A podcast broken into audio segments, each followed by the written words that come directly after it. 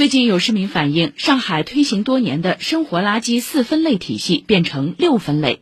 湿垃圾分成餐前未烹饪的垃圾和餐后已烹饪的垃圾两类。此外，还将旧衣物、废弃纺织物从可回收物里单列出来，定时定点投放收集。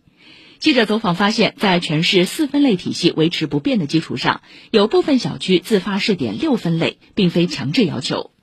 近年来，上海生活垃圾出现一个明显特征，有四到五成为食源性易腐垃圾及湿垃圾。